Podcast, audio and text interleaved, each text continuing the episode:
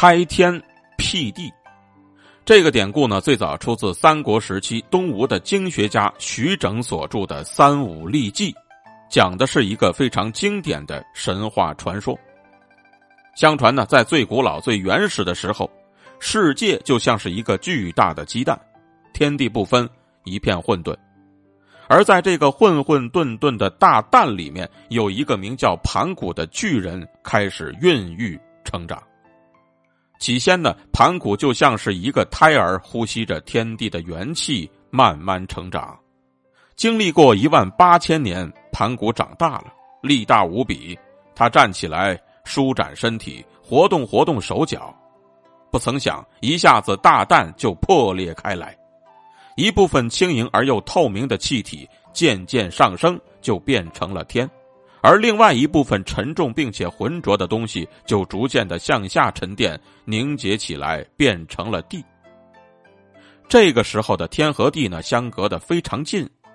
盘古身材高大，头顶着天，脚踩着地，无法活动，有的时候呢，腰都直不起来，非常的吃力难受。他就这样呢，支撑在天地之间。他的身体呢，每天会长高一丈，于是天呢也跟着被顶高一丈，地呢每天也会加厚一丈。就这样呢，一天天过去了，天地之间的距离变得越来越远，盘古呢也越来越高大，盘古呢也越来越高大，但他始终顶天立地，支撑在天地之间，不让天地重新合拢。就这样呢，一万八千年过去了。天已经升得很高，地也已经变得很厚，盘古的身体已经高达九万里了，盘古呢就成为了一座高耸入云的大山，矗立在天地之间，变成了一位巍峨高大的巨人。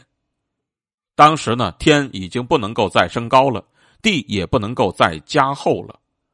黑暗混沌的景象就变得一去不复返了。而盘古的精力也消耗尽了，他呢，松了松身体，天没有塌下来，地也非常结实，于是呢，他就像大山一样倒下来，呼喊几声之后就死去了。盘古在临死之时，他的全身也起了变化，他所呼出的气变成了春风和云雾，他的声音变成了惊雷，他的左眼变成了光芒万丈的太阳。他的右眼变成了皎洁的月亮，他的须发变成了满天的星辰，他的四肢和躯体变成了东南西北四极以及高大的五岳名山，